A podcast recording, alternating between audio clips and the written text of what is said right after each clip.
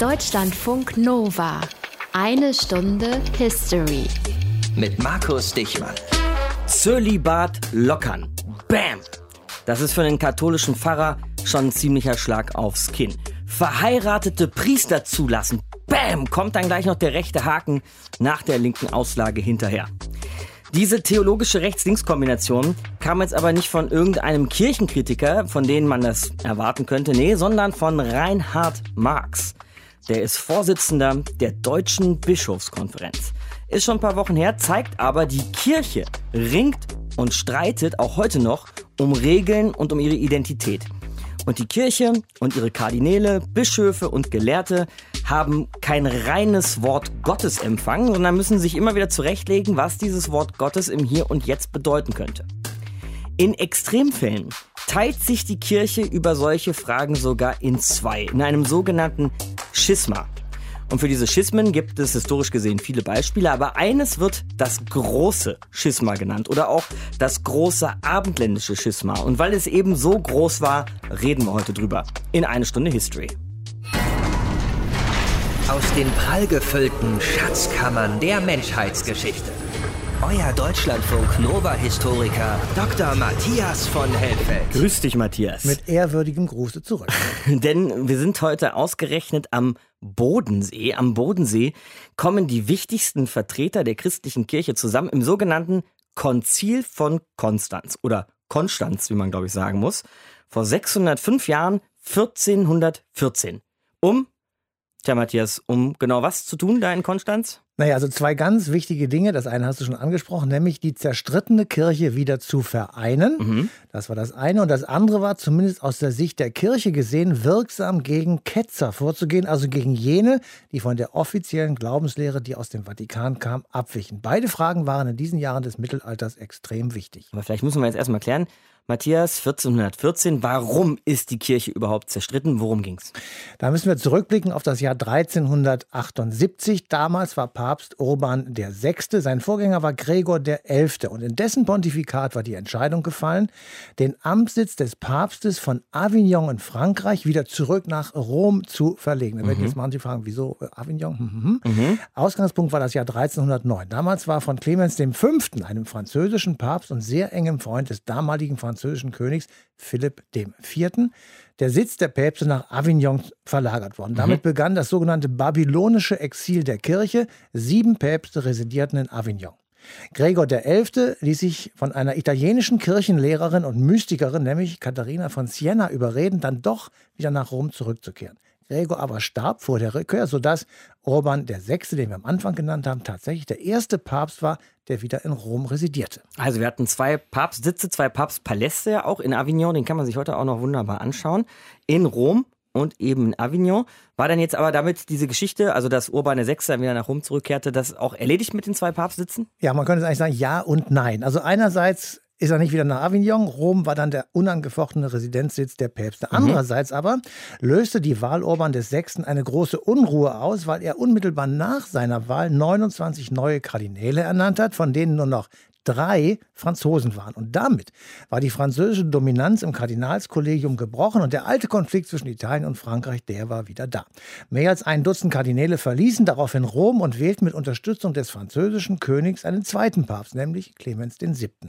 Jener Gegenpapst und die abtrünnigen Kardinäle reisten wieder nach Avignon Uff. und verkündeten obendrein, dass sie bei der Wahl von Urban VI. in Rom massiv unter Druck gesetzt worden seien. Also wir haben zwei Päpste gleichzeitig, ja? den Urban VI. in Rom und Clemens VII. In Avignon. So ist es, aber das ist immer noch nicht das Ende der Krise. Das Kirchenschisma entzweite nämlich auch die europäischen Mächte.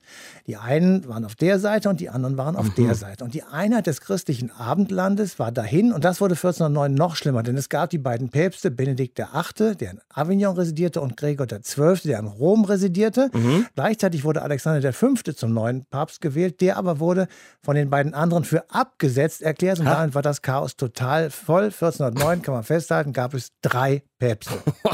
Und jeder dieser drei Päpste hatte dann irgendwie andere Könige oder andere Kaiser auf seiner Seite, andere weltliche Mächte. Genau, Frankreich, Schottland und Spanien erklärten den in Avignon residierenden Papst als rechtmäßig. Das Deutsche Reich, England oder auch Ungarn unterstützte den römischen Papst. Und das hatte für die weltlichen Herrscher den Vorteil, dass der Papst im Mittelalter tatsächlich ein ganz, ganz wichtiger Machtfaktor als Segenspender für die Legitimität einer Herrschaft eben erpressbar wurde. Nämlich für den Fall, dass der eine Papst widersprach, konnte man drohen, die Seite zu wechseln. Dann gehe ich halt zum anderen, ne? Genau, man nennt diese Phase, dieses dauernde Hin und Her, das große abendländische Schisma. Und das, das sollte aufgelöst werden beim Konzil von Konstanz. Das Konzil von Konstanz 1414. Ob das gelungen ist, die Auflösung dieses Schismas, darum geht es hier heute in einer Stunde History. Deutschlandfunk Nova. Konstanz, schön gelegen am Bodensee, ist jetzt, muss man sagen, keine allzu große Stadt. Und 1414 war sie nochmal deutlich kleiner als heute. Trotzdem war sie für einen kurzen Zeitpunkt ja, quasi der Mittelpunkt der Welt, zumindest der christlichen Welt, denn hier fand das große Konstanzer Konzil statt. Eine Stunde History. Ulrich Büttner macht in Konstanz Nachtführung, hat ein Buch über das Konzil von Konstanz geschrieben mit dem Titel Konstanzer Konzilgeschichten. Und jetzt ist er bei uns in der Sendung. Grüße Sie, Herr Büttner. Guten Tag, hallo. Und auf Ihren Nachtführungen kommen Sie dann auch immer genau da vorbei, wo das Konzil stattgefunden hat? Absolut, genau. Das ist eine der wichtigsten Stationen bei meinen Rundgängen. Wo war das denn genau? Das Konstanzer Konzil tagte in der heutigen Münster, in der äh, ehemaligen Bischofskirche von Konstanz, heute nur noch eine einfache Pfarrkirche. Mhm. Und jetzt malen Sie uns doch mal ein Bild aus, wie Sie das vielleicht auch bei Ihren Nachtführungen machen. Wie sah denn Konstanz 1414 rund um diese heutige Pfarrkirche damals aus? Konstanz war eine für damalige Verhältnisse gar nicht so kleine Stadt mit 6000 Einwohnern vor dem Konzil. Dann kam während des Konzils aber noch, man schätzt 15.000 bis 20.000 Besucher immer gleichzeitig in die Stadt. Es war also gigantisch. Die Stadt hat sich vervierfacht von der Einwohnerzahl. Es muss ein babylonisches Sprachengewirr gewesen sein. Aus aller Herren Länder sind sie hergeströmt mit ihren unterschiedlichen Sprachen, Kulturen, aber auch Essgewohnheiten. Also ich sage immer gerne, es war neben der Tatsache, dass es ein wichtiges historisches Ereignis für die Kirche war. Auch ein bunter Weltjahrmarkt, äh, wo aus verschiedensten Regionen der Welt die Menschen zusammengekommen sind. Also ein absolut faszinierendes Ereignis. Wie ging das dazu? Kann man sich das auch vorstellen? Ging es da rau zu? War das ganz gesittet? Wie, kann man da irgendwas rekonstruieren? Also man kann anhand der Quellenlage schon rekonstruieren, dass es so rau, wie man sich das heute vorstellt, wahrscheinlich gar nicht war. Natürlich gab es auch Raufereien, es gab hier und da auch vereinzelt Totschlag, okay. äh, das ist ganz klar, aber es war im Großen und Ganzen gemessen an der Enge. Ich meine, dass so viele Menschen auf so engem Raum zusammenlebten, doch eine überraschend friedliche Veranstaltung. Das wissen wir heute. Und dann reden wir mal über das, was da besprochen wurde beim Konzil von Konstanz. Wir haben mehrere Päpste auf der Bildfläche, drei Stück, einen in Avignon, einen in Rom und einen, der von den Kardinälen gewählt wurde, um die ersten beiden praktisch zu ersetzen. Kirchenspaltung, das große abendländische Schisma. Aus Ihrer Sicht, Herr Büttner, was waren denn die ausschlaggebenden Gründe für dieses Schisma? Das Problem, in dem sich die gesamte Kirche seit dem Spätmittelalter, also sagen wir mal seit dem frühen 14. Jahrhundert befand, war, dass sie tatsächlich zusehends immer mehr verweltlichte. Das heißt auch eine weltliche, durchaus auch eine politisch-militärische Macht war mhm. und auch dadurch in Konkurrenz getreten ist zu anderen äh, Mächten Europas und speziell das aufstrebende französische Königreich hat Anfang des 14. Jahrhunderts auch die offene Konfrontation mit dem Papsttum gesucht, um sozusagen auch eigenständiger zu werden. Und in dieser Situation kam es dann letztendlich dazu, dass der Papst in Avignon in Frankreich residierte, was der Rest Europas als entsprechend kritisch empfunden hat. Man sprach auch damals von der babylonischen Gefangenschaft der katholischen Kirche in Frankreich und so weiter, sodass dann 1378 äh, es einen Papst wieder in Rom gab, aber gleichzeitig noch den in äh, Avignon. Und dann das von Ihnen schon erwähnte äh, Konzil von Pisa versucht hat, 1409 das Problem zu beheben, aber heute würde man auf Neudeutsch sagen, es wurde verschlimmbessert. genau, indem genau. man den dritten Papst noch dazu gewählt hat. Genau. Mhm. Es waren also vor allen Dingen, das muss man ganz klar sagen, machtpolitische Gründe, nicht theologische Gründe, mhm. die zu der Spaltung geführt haben. Und warum sucht man sich jetzt im Grunde genau Konstanz aus, um die Probleme da zu lösen? Ja, es hatte mehrere Gründe. Also das eine war, ähm, Frankreich als klassisches Land von verschiedenen Konzilien im Hochmittelalter schied ja aus, weil dann sozusagen der französische Papst äh, gewissen Einfluss gehabt hätte. Genauso konnte man Italien nicht nehmen, weil da die beiden italienischen Päpste saßen. Es musste also Mitteleuropa sein. Mhm. Und da war es auch recht schnell klar, es muss Süddeutschland sein, weil der damalige deutsche König Sigismund, der Schirmherr des Konzils, besonders treue Anhänger in Süddeutschland hatte. Norddeutschland war zu königsfern, da hätte er die Sicherheit nicht garantieren können. Und da war eigentlich in einer ganz engen Auswahl zwei Städte, die sich auch schon in der Vergangenheit durch Hoftage und Reichstage äh, hervorgetan hatten. Das war Basel, damals noch eine deutsche Reichsstadt, und auf der anderen Seite Konstanz. Man kann ganz klar sagen, es war ein sehr knappes Rennen. Es hing letztendlich auch damit zusammen, dass König Sigismund in der Umgebung von Konstanz sehr gut vernetzt war mit dem Hochadel, vor allen Dingen mit den Grafen von Nellenburg. Die saßen früher so etwas westlich vom Bodensee und dann letztendlich Konstanz auch günstig gelegen an verschiedenen Handelsrouten zur Konzilstadt wurde. Kann man sich das so vorstellen, dass Konstanz und Basel da praktisch wirklich um eine Ausschreibung gekämpft haben? Im Prinzip ja. Beide Städte wollten das Konzil haben, für beide Städte, das war ihnen klar, dass natürlich eine einzigartige Möglichkeit sein würde, natürlich auch mal im Mittelpunkt der Geschehnisse zu stehen, auch wirtschaftlich davon zu profitieren. Also ja, es war wirklich ein Kopf-an-Kopf-Rennen und letztendlich hat sich Konstanz durchgesetzt. Allerdings muss man dazu sagen, das nächste Konzil fand dann auch gleich in Basel statt. Okay, dann war die Basler Bewerbung wahrscheinlich auch nicht so schlecht. Ganz genau. wichtige Frage aber noch, Herr Büttner. Konnte man denn den Konflikt letzten Endes lösen zwischen Vatikan und Frankreich, Avignon, Rom, Pisa, das ganze Kuddelmuddel lösen in Konstanz? Also ein eindeutiges Jein, muss man dazu sagen. Natürlich, die drei Päpste wurden abgesetzt, beziehungsweise einer von den dreien ist zurückgetreten, sodass dann 1417 ein neuer Papst gewählt wurde, Martin V. in Konstanz. Aber der Konflikt zwischen französischer Krone und äh, dem Papsttum blieb unterschwellig weiter bestehen. Im Prinzip, auch wenn ich jetzt nicht zu lange Zeiträume hier aufbauen will, äh, bis zu Napoleon und ins 19. Jahrhundert, in das oh, Zeitalter der mhm. Säkularisation, weil Frankreich spätestens seit dem Hundertjährigen Krieg, seit dem 14. Jahrhundert bestrebt war, auch seinen Einfluss auf die katholische Kirche in Frankreich massiv auszudehnen. Und das hat natürlich dem Papsttum und dessen Ideen total widersprochen.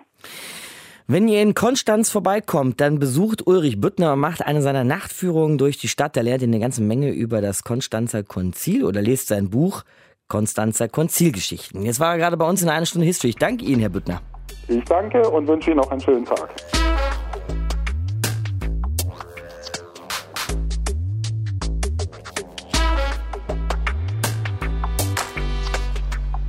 Es war ganz schön was los in der lateinischen Kirche. 1414 das Konzil von Konstanz. Nicht nur waren drei Päpste auf der Bildfläche und die Welt und ihre Herrscher und ihre Untertanen mussten sich entscheiden, welchem dieser Päpste sie folgen wollen. Nein, es gab obendrein auch noch die Heretiker. Über die wollen wir jetzt sprechen. Leute wie zum Beispiel Jan Hus.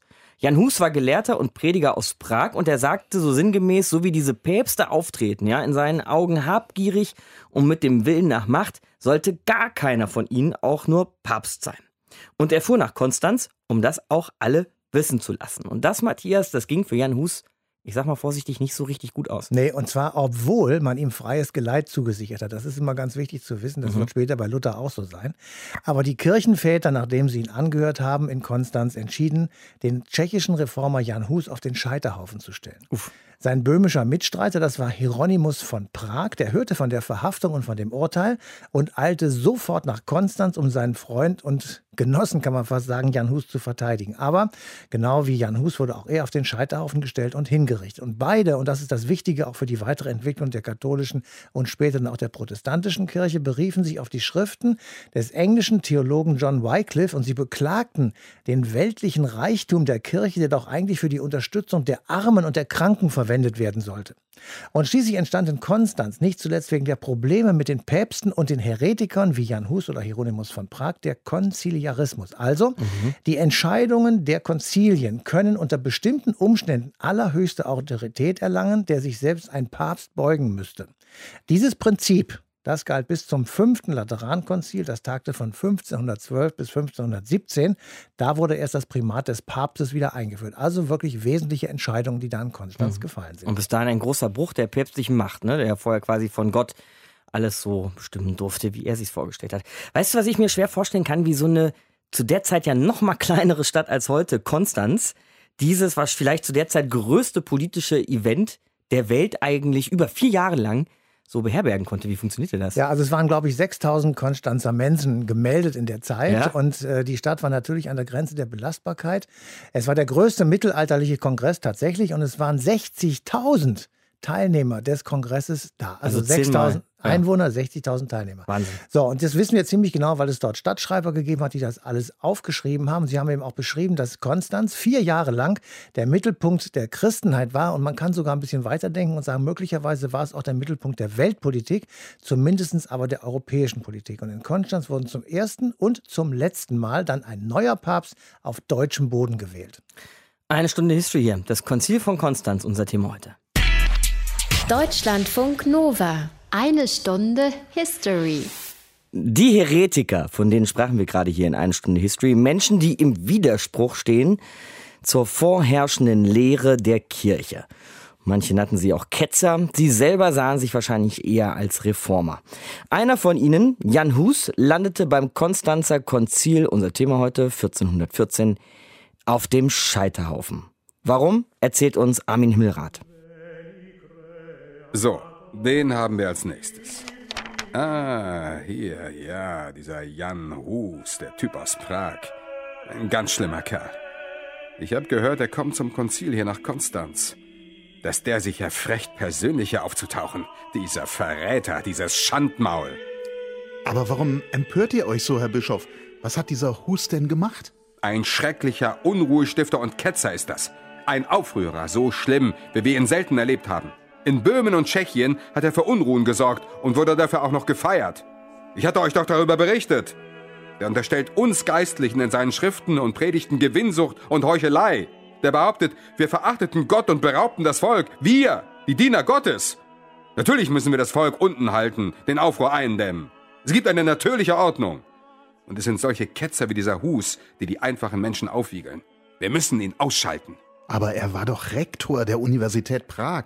Ein angesehener Mann, ein Geistlicher, einer von uns. Das war er, wie er ganz richtig feststellt. Er war es. Jetzt ist er nur noch ein Abgefallener, ein Heretiker, ein lupenreiner Ketzer. Wisst ihr, was er gesagt hat? Die Priester predigen wohl gegen unsere Unzucht und unsere Laster, aber von den ihrigen sagen sie nichts. Also ist es entweder keine Sünde oder sie wollen das Privilegium haben. Ist das nicht eine Unverschämtheit? Und dann fordert er, dass wir Geistlichen, wir Diener im Weinberg des Herrn, bei Verfehlungen vom Volk ermahnt und bestraft werden. Reformen nennt er das, Reformen! Das muss er sich mal vorstellen. Aber, aber Hochwürden, wenn ich mir die Bemerkung erlauben darf, steht Jan Hus denn nicht unter dem Schutz von König Sigismund? Hat Sigismund ihm nicht den Salvus Conductus ausgestellt, das freie Geleit für seine Reise hier zum Konzil? Müssen wir das nicht achten? Mir ist völlig egal, was Sigismund ihm ausgestellt hat. Einem Ketzer und Heretiker gegenüber kann man keine Zusagen erteilen, das ist ausgeschlossen. Das freie Geleit ist null und nichtig. Wir werden ihn einkerkern. Wir werden ihn zwingen, seine dreckigen Predigten zu widerrufen. Und wenn er nicht widerruft, dann werden wir ihn dem Feuer übergeben. Genauso wie diesen anderen Aufrührer Hieronymus von Prag und wie jeden, der sich gegen die göttliche Ordnung auflehnt. Jan Hus wird zu Kreuze kriechen oder er wird sterben. Hochwürden, wie von euch befohlen, wurde der Ketzer Jan Hus verhaftet. Wir haben ihn ins Verlies im Dominikanerkloster unten auf der Insel geworfen. Hervorragend. Dann sollten wir ihn so schnell wie möglich aburteilen. Also das Übliche. Ketzerei, Aufrührerei, Abfall vom Glauben. Ach ja, und die Bibel hat er auch noch auf Tschechisch drucken lassen. Auf Tschechisch. Das muss man sich mal vorstellen. Dann könnte man sie ja gleich an jeden Bauerntölpel verteilen. Und seht mal hier, diese ganzen verderblichen, widerwärtigen Schriften. Dann ab mit ihm auf den Scheiterhaufen. So, jetzt muss ich mich erstmal ein wenig ausruhen. Berichtet mir, wenn ihr ihn verbrannt habt.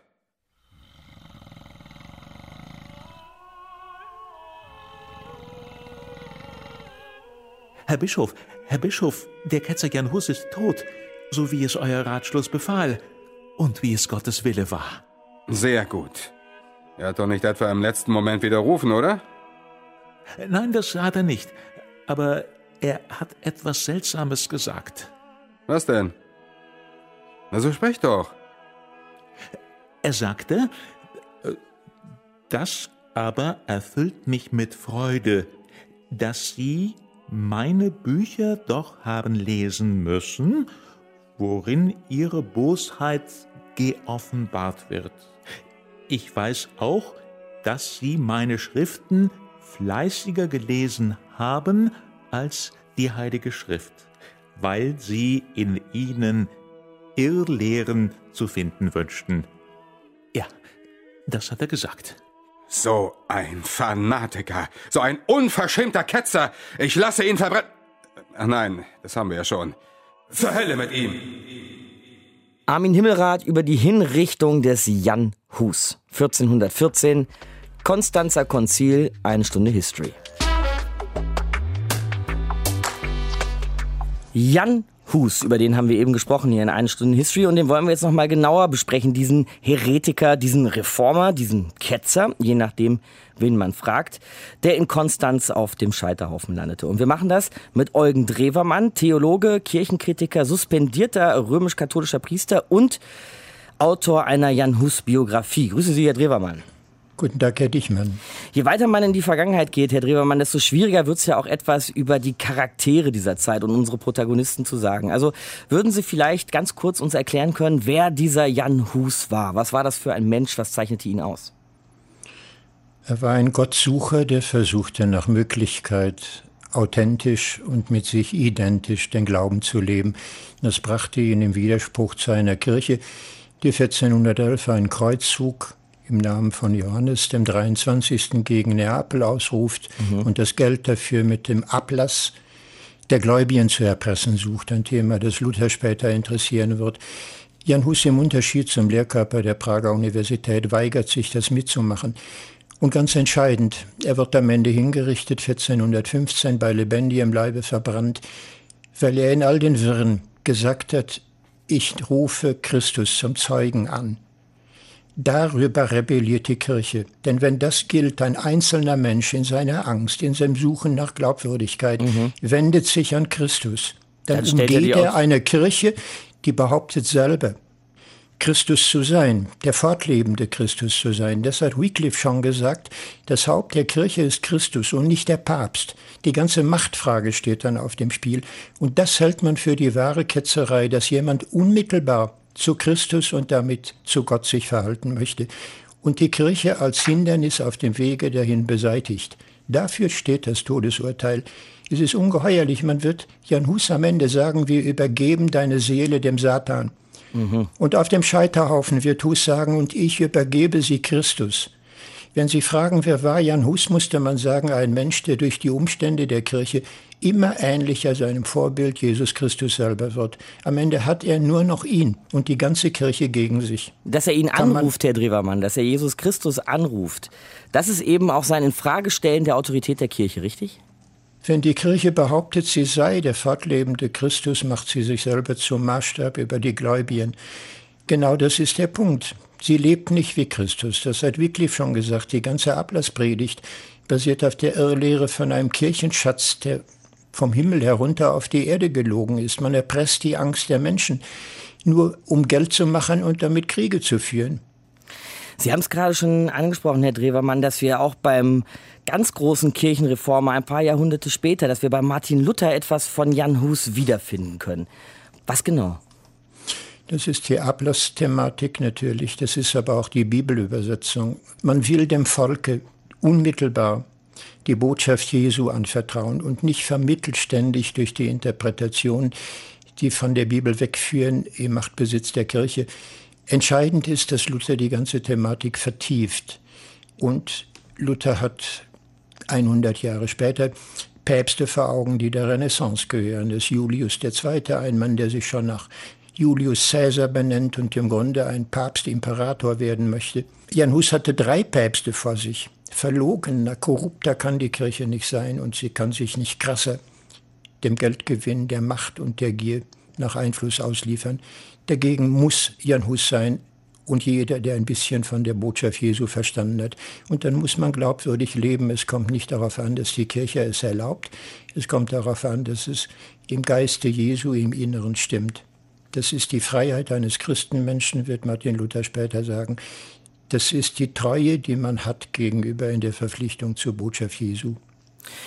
Schaffen wir noch einen Sprung in das Jahr 2019, Herr Drewermann? Gibt es so Personen, Kirchenkritiker, Reformer von einem Schlag wie Jan Hus oder auch Martin Luther? Gibt es solche Menschen heute auch? Jeder, der versucht, ein bisschen Güte in die Welt zu bringen, auch gegen die Widersprüche, die sich dann einstellen werden, der versucht, die Dinge, die er in sich spürt, zu leben, der die Macht hat, dem Glauben seine Individualität auszuprägen. Die Kirche muss damit zurechtkommen, sie ist nicht der Maßstab. Und das zu leben ist in jeder Zeit, in jedem Menschen möglich. Sagt der Theologe Eugen Drewermann bei uns in Deutschlandfunk Nova. Herr Drewermann, vielen Dank fürs Gespräch. Dankeschön. Deutschlandfunk Nova. Eine Stunde History. Ein Papst, zwei Päpste, drei Päpste. Deutschland und England für den einen, Frankreich und Schottland für den anderen. Was soll es denn? Soll auch jeder mit dem Papst glücklich werden, den er am besten findet. Nee, Leute, so einfach ist das nicht. So einfach war es vor allem nicht. Was wir jetzt noch mal in eine Stunde History deutlich machen wollen. Es stand nämlich eine Menge auf dem Spiel 1414 beim Konstanzer Konzil, wo das große abendländische Schisma überwunden werden und von drei wieder auf 1 gestellt werden sollte. Denn die Kirche, das muss man ganz klar sagen, hatte eine andere Bedeutung als heute. Und wie diese Bedeutung aussah, darüber wollen wir reden mit Thomas Martin Buck, Professor für Geschichte und ihre Didaktik an der Pädagogischen Hochschule Freiburg mit Schwerpunkt Mittelalter. Grüße Sie, Herr Buck. Ja, guten Tag, Herr Dichmann. Denn welche Bedeutung hatte die Kirche in diesen Zeiten im 15. Jahrhundert? Also ich würde sagen, dass sie eine sehr große Bedeutung hatte. Kirche und Religion waren öffentliche, keine privaten Angelegenheiten. Wer zum Beispiel exkommuniziert, also aus der Kirche ausgeschlossen wurde, fiel gewissermaßen aus allen sozialen Ordnungen der Welt. Wenn dann noch der weltliche Bann folgte, war man gewissermaßen vogelfrei, also rechtlos. Mhm. Die Kirche war oberste Instanz in Glaubensdingen, besaß das Monopol der Heilsvermittlung. Also sie hatte eine ungeheure Macht, die vor allem auch in den Alltag der einfachen Menschen sehr weit hineinreichte. Also wenn Sie sagen, das Monopol der Heilsvermittlung, dann heißt es das auch, dass diese Kirche, das muss man sich vielleicht so vorstellen, wirklich den Leuten ans Herz ging, ja? Also emotional, psychologisch, war das schon die Nummer eins für den Menschen im Mittelalter? Würde ich so sagen, wobei man das natürlich nicht so verallgemeinern kann. Das heißt, wir können nicht in die Köpfe der einzelnen Menschen hineinschauen, aber man muss sich diese vormoderne Welt doch durchaus als religiöse Welt vorstellen. Das heißt, die Kirche hat einen ganz anderen Stellenwert gehabt als etwa heute. Wir sind ja heute, sagen wir mal, weithin säkularisiert. Die Kirche ist im privaten Raum noch durchaus präsent. Aber diese öffentliche Macht, wie sie die Kirche damals hatte, etwa auch in Konstanz, ist heute so nicht mehr vorhanden. Und welchen Einfluss konnte die Kirche mit dieser Macht ausüben? Oder besser, welchen Einfluss hat sie dann auch mit dieser Macht ausgeübt? Also grundsätzlich ist vielleicht zu sagen, dass diese Trennung, also dass jetzt die religiöse Gewalt Einfluss auf die weltliche Gewalt hatte, mhm. so in der Vormoderne eigentlich nicht da war. Das heißt, die Dinge gingen eigentlich durcheinander. Sie hatten das ja auch schon in der Anmoderation angedeutet. Die Bereiche waren verschränkt. Man sieht es sehr gut an diesen Reformkonzilien. Man denkt jetzt zunächst mal, das sind geistliche Synoden, also kirchliche Angelegenheiten. Aber das waren natürlich auch politische Versammlungen. Das waren Gesandtenkongresse, da fanden Reichstage statt und so weiter.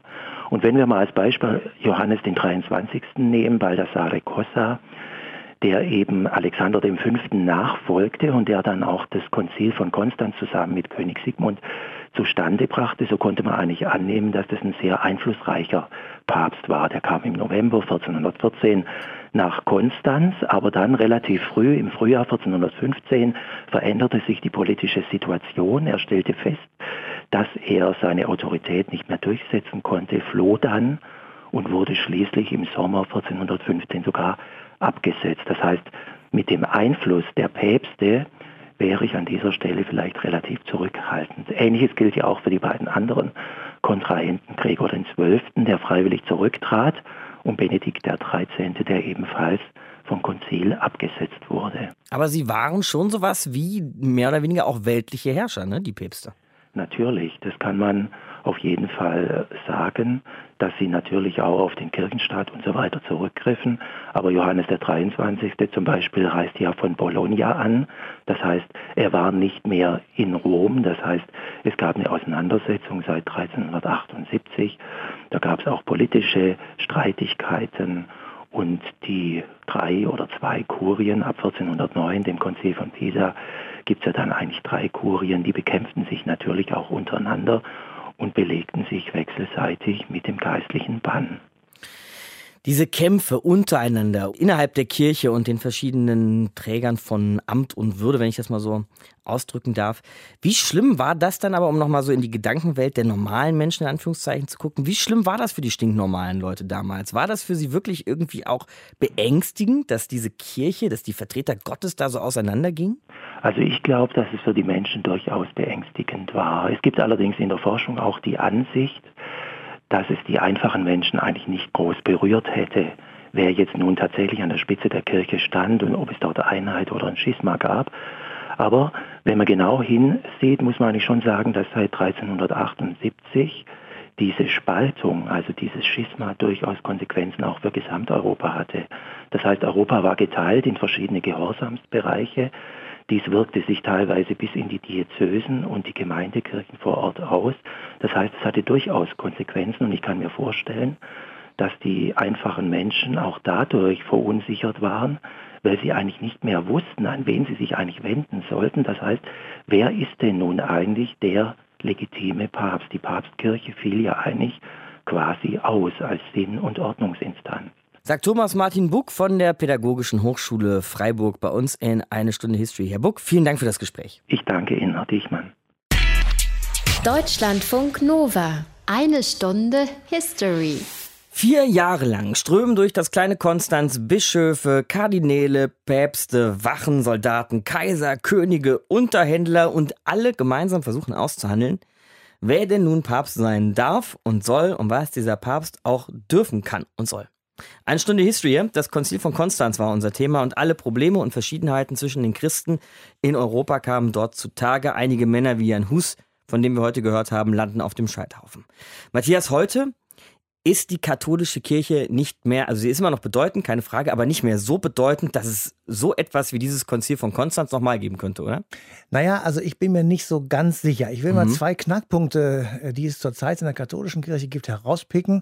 Über die haben wir uns auch beide schon mal gesprochen und mal fragen, welche Wirkung würde wohl ein Konzil haben, das nach jahrelangen Beratungen zu einer Abschaffung des Zölibats kommt? Mhm. Und die Priesterehe möglicherweise auch akzeptiert. Und was würde wohl passieren, wenn nach einem solchen Konzil Frauen zum Priesteramt und zu noch höheren kirchlichen Ämtern zugelassen würden? Mhm. Ich glaube, die Debatten wären ähnlich. Und vielleicht käme es tatsächlich, wie bei so einem Schisma eben, auch zu einer Revolte in der sich manche in einer existierenden Kirche wohlfühlen und alles so belassen möchten, wie sie ist, und manche vielleicht was Neues. Genau, glaube ich jedenfalls würde das passieren. Und so ähnlich war es natürlich 1418 am Ende des Konzils von Konstanz sicher auch.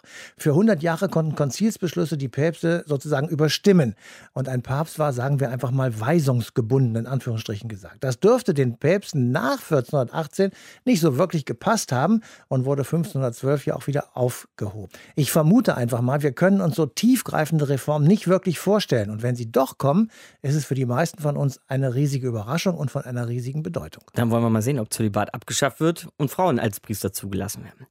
Aber du gerade von ähm, Bedeutungen sprichst, Matthias, die man sich vielleicht nicht richtig vorstellen kann. Ne? Ich glaube, ich konnte mir 1989 auch noch nicht wirklich vorstellen, was da gerade vor sich ging, für mich persönlich, aber auch natürlich für die ganze Welt. Als ich noch ein kleiner Bursche war und meine Eltern die Koffer packten, weil sie erfahren hatten, dass die Berliner Mauer gefallen. Darum geht es hier nächste Woche in eine Stunde History. Selbstverständlich ist Geschichte dann mal wieder überall Thema, 30. Jubiläum des Mauerfalls. Aber ich sag euch, bei uns hört ihr Geschichten aus der Geschichte, die hört ihr bei den anderen nicht. Eine Stunde History für euch am Start. Markus Dichmann, mein Name. Deutschlandfunk Nova. Eine Stunde History. Jeden Montag um 20 Uhr. Mehr auf deutschlandfunknova.de.